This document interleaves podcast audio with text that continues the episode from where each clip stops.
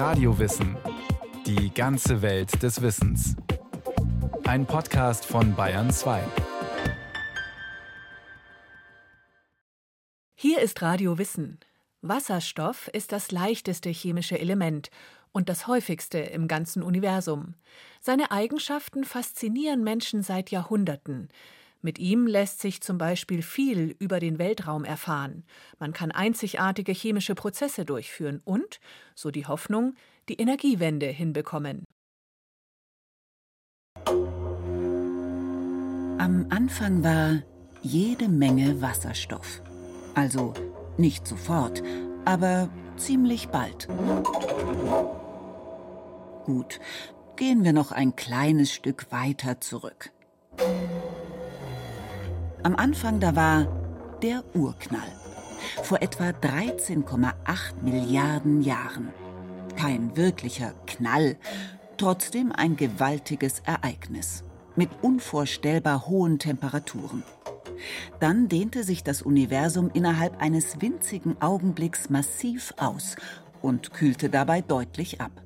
Wobei Abkühlen bedeutet in diesem Fall immer noch eine extreme Hitze, erklärt Dr. Markus Nielbock. Er ist Astrophysiker am Max-Planck-Institut für Astronomie in Heidelberg. Heiß heißt viele hundert Milliarden Grad. Und bei solchen hohen Temperaturen, wenn die Energien sehr hoch sind, dann entstehen einfach spontan neue Teilchen und vernichten sich wieder, bis dann irgendwann eine Temperatur erreicht ist, äh, wo eben neue Teilchen nicht mehr produziert werden können. Damit stoppte schließlich auch das ständig sich gegenseitige Vernichten. Übrig blieben Protonen, Neutronen, Elektronen. Innerhalb weniger Minuten nach dem Urknall entstanden aus den Protonen und Neutronen die am einfachsten aufgebauten und leichtesten Atomkerne, fast ausschließlich Wasserstoff und Helium. Für einen Wasserstoffkern genügt dabei ein Proton. Es dauerte dann noch ein paar hunderttausend Jahre, bis sich mit abnehmender Hitze auch Elektronen an die Atomkerne binden konnten. Nun gab es also tatsächlich das Element Wasserstoff. Das Universum war voll davon. Und dieser Wasserstoff hat sich ganz, ganz langsam an verschiedenen Stellen konzentriert. Mehrere hundert Millionen Jahre danach da hat es dann erst gereicht, dass dann so viel Wasserstoff sich angesammelt hat, dass dann eben der Druck so groß wird und die Temperatur dann eben entsprechend ansteigt, dass dann einfach die Energien vorhanden sind, dass sich dann Atomkerne miteinander verbinden können, denn die stoßen sich ja eigentlich elektrisch ab. Und das kann dann eben passieren, dann verschmelzen die miteinander und dabei wird Energie frei.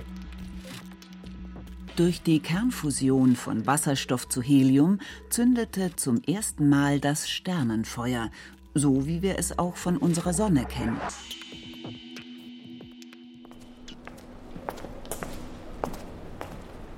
Dreizehneinhalb Milliarden Jahre später.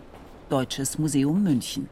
Im Deutschen Museum kommt der Wasserstoff natürlich in unseren neuen Ausstellungen vor. Bei uns in der Chemieausstellung ist er natürlich ganz prominent in den Ausstellungen über Verkehr und Energie ist er natürlich auch sehr wichtig als Energieträger. Und überhaupt in der Chemie geht eigentlich fast gar nichts ohne Wasserstoff. Beschreibt Dr. Susanne Rehn-Taube. Sie ist Kuratorin für Chemie am Deutschen Museum. Welche Rolle Wasserstoff in unserer Welt spielt, ja, dass es überhaupt ein chemisches Element dieser Art gibt, das war den Forschenden bis weit ins 18. Jahrhundert hinein unklar. Erst mit einem Experiment, das der britische Naturwissenschaftler Henry Cavendish 1766 machte, begann sich das zu ändern. Der Versuch ist eigentlich sehr einfach. Sie nehmen Metall, Zinn oder Zink zum Beispiel, und tropfen Säure drauf. Und dann entsteht ein Gas. Das sieht man sehr schön. Da entstehen so Gasblasen. Und dieses Gas brennt sehr gut. Cavendish hat es dann brennbare Luft genannt. Damals hat man noch nicht Gas gesagt, sondern eher Luft, also inflammable air, hat er gesagt. Und dabei angenommen, dass diese brennbare Luft aus dem Metall stammt. Das passte gut zur damals gängigen Phlogiston-Theorie. Nach der entweicht unter anderem aus einem Metall, das oxidiert, eine Substanz namens Phlogiston. Erst später wurde klar, dass das Gas bei diesem Versuch nicht aus dem Metall kommt, sondern aus dem Wasser, das in der Säure steckt. Dafür musste man nämlich unter anderem erst die antike Vorstellung endgültig über Bord werfen, dass es vier Grundelemente gibt, darunter Wasser. Das hat gedauert, bis Lavoisier erkannt hat, dass Wasser kein Element ist, sondern eine Verbindung, die sich auch aufspalten lässt in die Gase Wasserstoff und Sauerstoff. Und Wasser ist einfach die wichtigste Verbindung hier auf unserer Erde, in der Wasserstoff enthalten ist. Der französische Naturwissenschaftler Antoine Laurent de Lavoisier baute bei seinen Experimenten in den 1780er Jahren teilweise auf Cavendishs Versuchen auf. Den Wasserstoff gewann er, indem er Wasserdampf über glühende Eisenspäne leitete. Er stellte fest, dass man aus diesem Gas und aus Luft auch wieder Wasser erzeugen kann. Das ist die Knallgasprobe, die macht man so im Chemieunterricht. Und man nimmt also Wasserstoff, verbrennt ihn an Luft. Was heute typischerweise in einem Reagenzglas passiert. Dabei entsteht ein charakteristisches Geräusch. Und dann kann man dort sehen, dass sich Wassertropfen wieder abscheiden. Also aus Wasserstoff und Sauerstoff entsteht wieder Wasser. Und damit war der Beweis erbracht, aus was Wasser besteht. Lavoisier nannte das Gas deshalb Hydrogen, also Hydrogen, wasserbildend, abgeleitet vom altgriechischen Wort für Wasser. Daraus wurde später auch das chemische Symbol für Wasserstoff H. Dass beim Verbrennen von Wasserstoff Feuchtigkeit entsteht, das war vor Lavoisier auch schon anderen Forschern aufgefallen. Sie hatten diesen Tau aber nicht als Wasser identifiziert. Wasser, das sich durch die chemische Reaktion gebildet hatte.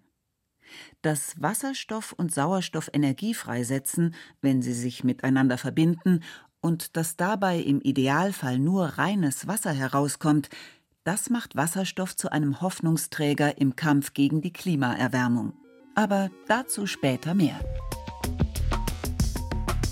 Vom kleinsten zum größten. Wie Wasserstoff dabei hilft, die Welt zu verstehen. Nur ein positiv geladenes Proton im Kern und ein negativ geladenes Elektron in der Hülle. Simpler als beim Wasserstoff kann ein elektrisch neutrales Atom nicht aufgebaut sein. Und mit der Massenzahl 1 steht Wasserstoff im Periodensystem ganz am Anfang, links oben. Doch obwohl das Wasserstoffatom so scheinbar unkompliziert daherkommt, gelang es zunächst nicht, seine Eigenschaften mit klassischer Physik zu erklären. Zum Beispiel, warum Wasserstoffgas, das man zum Leuchten anregt, nur Licht mit ganz charakteristischen Wellenlängen aussendet. Der Physiker Niels Bohr fand 1913 schließlich eine Lösung. Er ging zunächst von einem Atommodell aus, das an unser Sonnensystem erinnert, erläutert Markus Nielbock. Das kann man sich so vorstellen, dass man im Prinzip im Zentrum diesen Atomkern hat. Und darum befindet sich dann eben ein Elektron, was auf einer stabilen Bahn um den Kern herumläuft. So ähnlich wie ein Planet beispielsweise um die Sonne läuft. Oder ein Satellit um die Erde fliegt. Doch anders als ein Satellit kann sich das Elektron nicht in einem beliebigen Abstand um den Atomkern bewegen. Es ist auf bestimmte Bahnen festgelegt, was Bohr mit Hilfe der Quantenphysik erklärte. Das Wasserstoffatom gab der Wissenschaft hier wichtige Impulse. Wasserstoff ist nicht nur das einfachste Element, er hat auch die geringste Dichte. Und trotzdem stellt er, was die Gesamtmasse im All angeht, die restlichen chemischen Elemente weit in den Schatten, betont Susanne Rehn-Taube. Im gesamten Universum ist der Wasserstoff mit Abstand das häufigste Element, obwohl er so leicht ist. Die Gasplaneten, ja, Jupiter und Saturn und so weiter, die bestehen ja zum ganz großen Teil aus Wasserstoff. Im Kosmos liegt sein Anteil bei etwa 70 Prozent. Auf der Erde ist es allerdings viel weniger. Und das meiste davon steckt in der Verbindung H2O, also im Wasser. Doch gerade die riesigen Mengen von Wasserstoff, die überall um uns herum im Weltraum zu finden sind, liefern eine Fülle von Informationen über das Universum. Zum Beispiel ermöglicht Wasserstoff es den Forschenden, die Geschwindigkeit zu bestimmen, mit der sich Objekte im All bewegen. Dafür nutzt man in der Astronomie nicht nur sichtbares Licht, sondern häufig auch Strahlung im Radiowellenbereich. In diesem Fall ist es eine schmale Linie im Spektrum der Radiowellen, ausgesendet von Wasserstoff, der in Form einzelner Atome vorliegt. Und wenn dieser Wasserstoff neutral ist, dann gibt er diese berühmte Wellenlänge bei 21 Zentimeter ab. Die lässt sich sehr leicht mit Radioteleskopen messen. Und was man beispielsweise damit machen kann, ist, dass man auf diese Weise Gegenden, beispielsweise in unserer Milchstraße, untersuchen kann, die auf der anderen Seite des galaktischen Zentrums liegen. Interessante Einblicke ermöglicht dabei der Doppler-Effekt. Den kann man zum Beispiel bei vorbeifahrenden Krankenwagen erleben. Kommt das Fahrzeug auf einen zu, klingt das Martinshorn höher. Fährt es von einem weg, klingt es tiefer. Das gleiche passiert, wenn sich Wasserstoffgas bewegt. Hier verändert sich durch den Doppler-Effekt die Radiofrequenzstrahlung.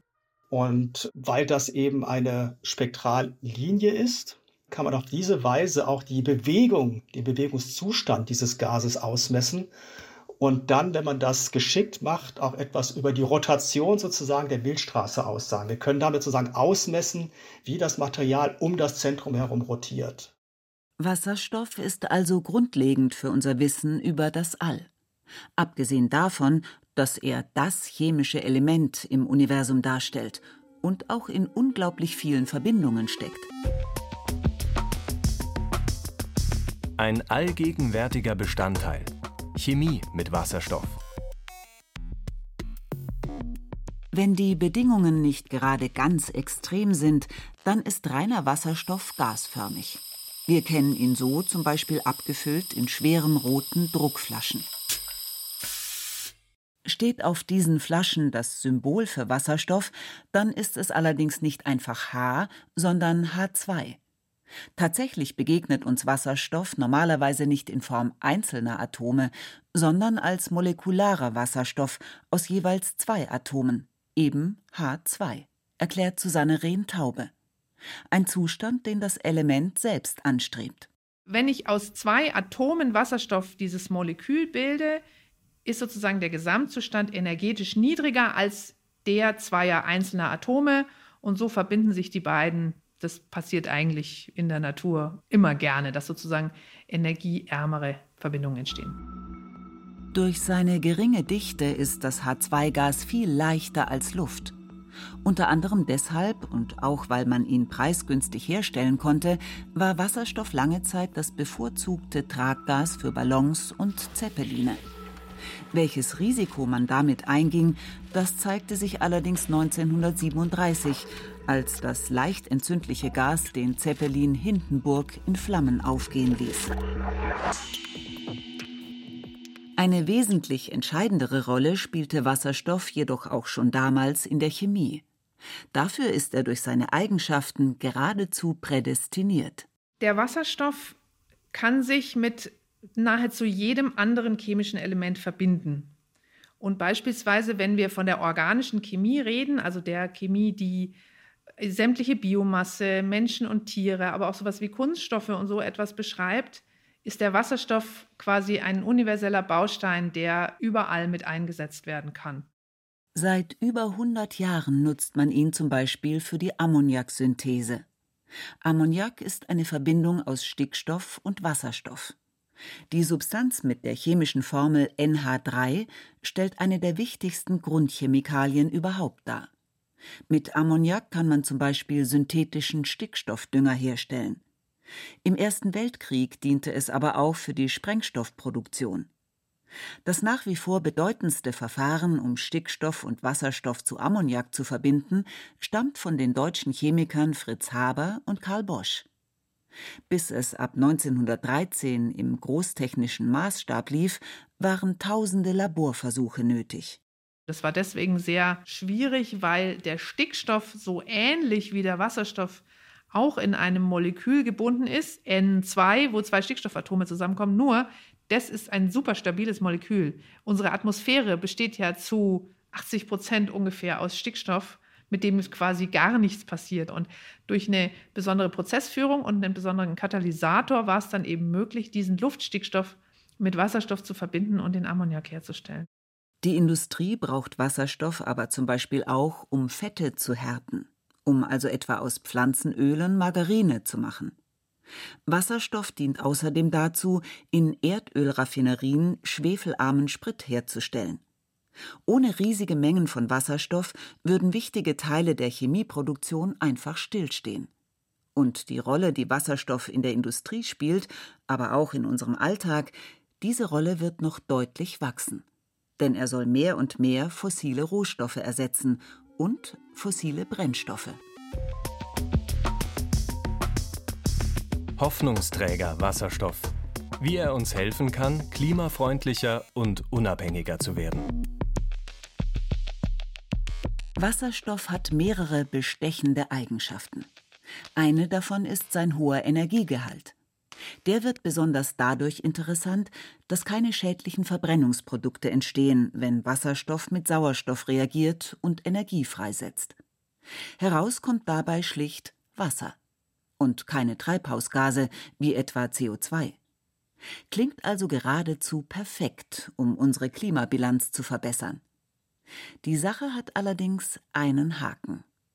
Man muss erst einmal an Wasserstoff rankommen, erklärt Michael Sterner. Er ist Professor für Energiespeicher und erneuerbare Energien an der Ostbayerischen Technischen Hochschule Regensburg. Zunächst mal ist wichtig anzuerkennen, dass Wasserstoff ein Energieträger ist und keine Energiequelle. Das heißt, er muss irgendwoher gewonnen werden. Man kann ihn also nicht einfach wie Erdöl oder Erdgas aus der Tiefe fördern, sondern man muss ihn herstellen. Und das ist bislang oft alles andere als klimafreundlich. Zum Beispiel gewinnt man den meisten Wasserstoff heutzutage durch die sogenannte Dampfreformierung fossiler Brennstoffe. Man lässt dafür etwa glühende Steinkohle mit Wasserdampf reagieren. Den Wasserstoff, der auf diese Weise entsteht, bezeichnet man als schwarzen Wasserstoff, auch wenn er natürlich ein farbloses Gas ist. Dabei wird allerdings so viel CO2 freigesetzt wie durch die Verbrennung der Kohle. Man erreicht also nichts bei der Klimabilanz. Besser funktioniert das erst mit Wasserstoff, dem man andere Farben zuordnet. Sie haben auch die Möglichkeit, aus Erdgas blauen Wasserstoff zu machen. Das heißt, dass sie halt das CO2 abtrennen und unterirdisch speichern oder halt dann eben auch türkisen Wasserstoff, also dass man beispielsweise Kohlenstoff abtrennt, den dann wieder stofflich nutzt für Farben etc. und äh, dann auch wieder einigermaßen klimaneutralen Wasserstoff hat. Dann haben sie aber nach wie vor die Abhängigkeit von den Erdgasimporten und das sehen wir ja gerade mit dem Ukraine-Krieg, dass das auch nicht sicher ist. Letztlich bleiben also nur Methoden, bei denen man keine fossilen Brennstoffe benötigt. Und da gibt es nur eine sinnvolle Lösung für Michael Sterner: die Elektrolyse. Man erzeugt den Wasserstoff mit Hilfe von Strom aus Wasser. Ein Verfahren, das schon seit über 200 Jahren bekannt ist. Es genügen dafür zwei Elektroden, die man ins Wasser hängt. Eine Elektrode wird am Pluspol angeschlossen, die andere am Minuspol. Am Minuspol steigt dabei der Wasserstoff auf. Nutzt man für die Elektrolyse Strom aus erneuerbaren Quellen, dann erhält man CO2-neutralen, sogenannten grünen Wasserstoff. Besonders interessant ist das Verfahren für Wind- und Solarstrom. Denn hier schwankt die Erzeugung bei uns stark, mit den Tageszeiten, mit dem Wetter und den Jahreszeiten. Mal liefern die Anlagen mehr Strom, als benötigt wird, mal weniger. Nutzt man aber den überschüssigen Strom, um Wasserstoff zu produzieren, dann ist es möglich, zumindest einen Teil der elektrischen Energie als chemische Energie zu speichern. In einem nächsten Schritt kann man aus Wasserstoff und CO2 sogar Methan herstellen. Quasi synthetisches Erdgas, sagt Michael Sterner. Die Gase lassen sich aufheben, bis es Bedarf dafür gibt. Die können wir wunderbar über die vorhandenen Gaskraftwerke oder Blockheizkraftwerke wieder in Strom wandeln. Oder indem man die Elektrolyse quasi umkehrt mit Brennstoffzellen. In die leitet man Wasserstoff und Sauerstoff und herauskommen Strom und Wasser. Doch neben der Stromerzeugung gibt es noch andere Bereiche, in denen wir unsere Abhängigkeit von Kohle, Öl und Erdgas reduzieren müssen. Das ist die Wärmeversorgung in den Gebäuden, das ist die Mobilität und die Industrie. Und gerade in den Bereichen Mobilität und Industrie können wir halt nicht alles rein elektrisch lösen mit Wind- und Solarstrom und mit Batterien in Autos oder direkten Stromheizungen in der Industrie.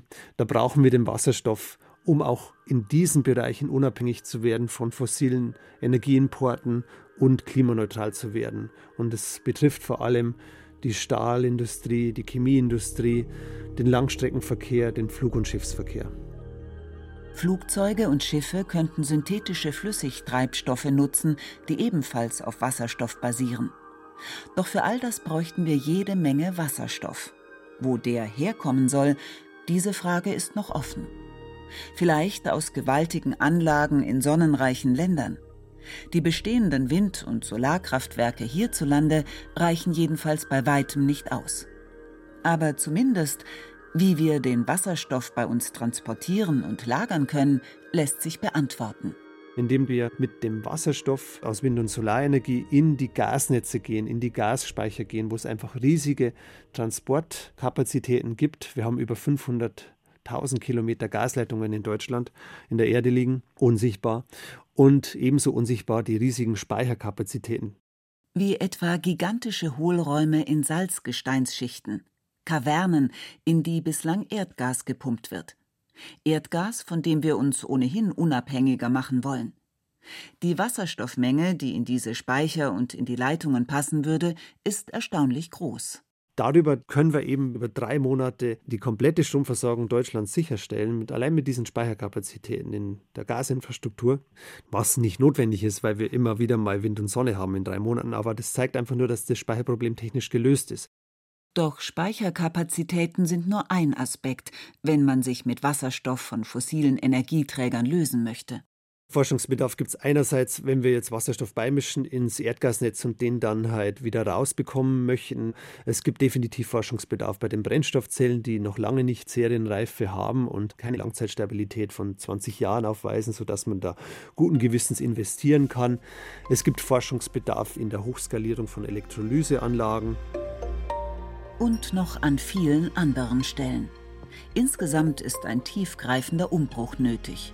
Die Politik hat das erkannt und weltweit Wasserstoffinitiativen gestartet.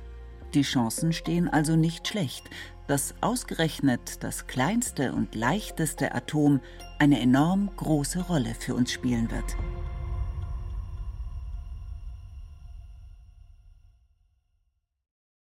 Die riesige kleine Welt des Wasserstoffatoms hat David Globig zusammengefasst. Wasserstoff spielt auch bei der Kernfusion eine entscheidende Rolle. Wie? Das erklärt der Radiowissen Podcast Kernfusion. Warum dauert das so lange? Viel Spaß beim Hören.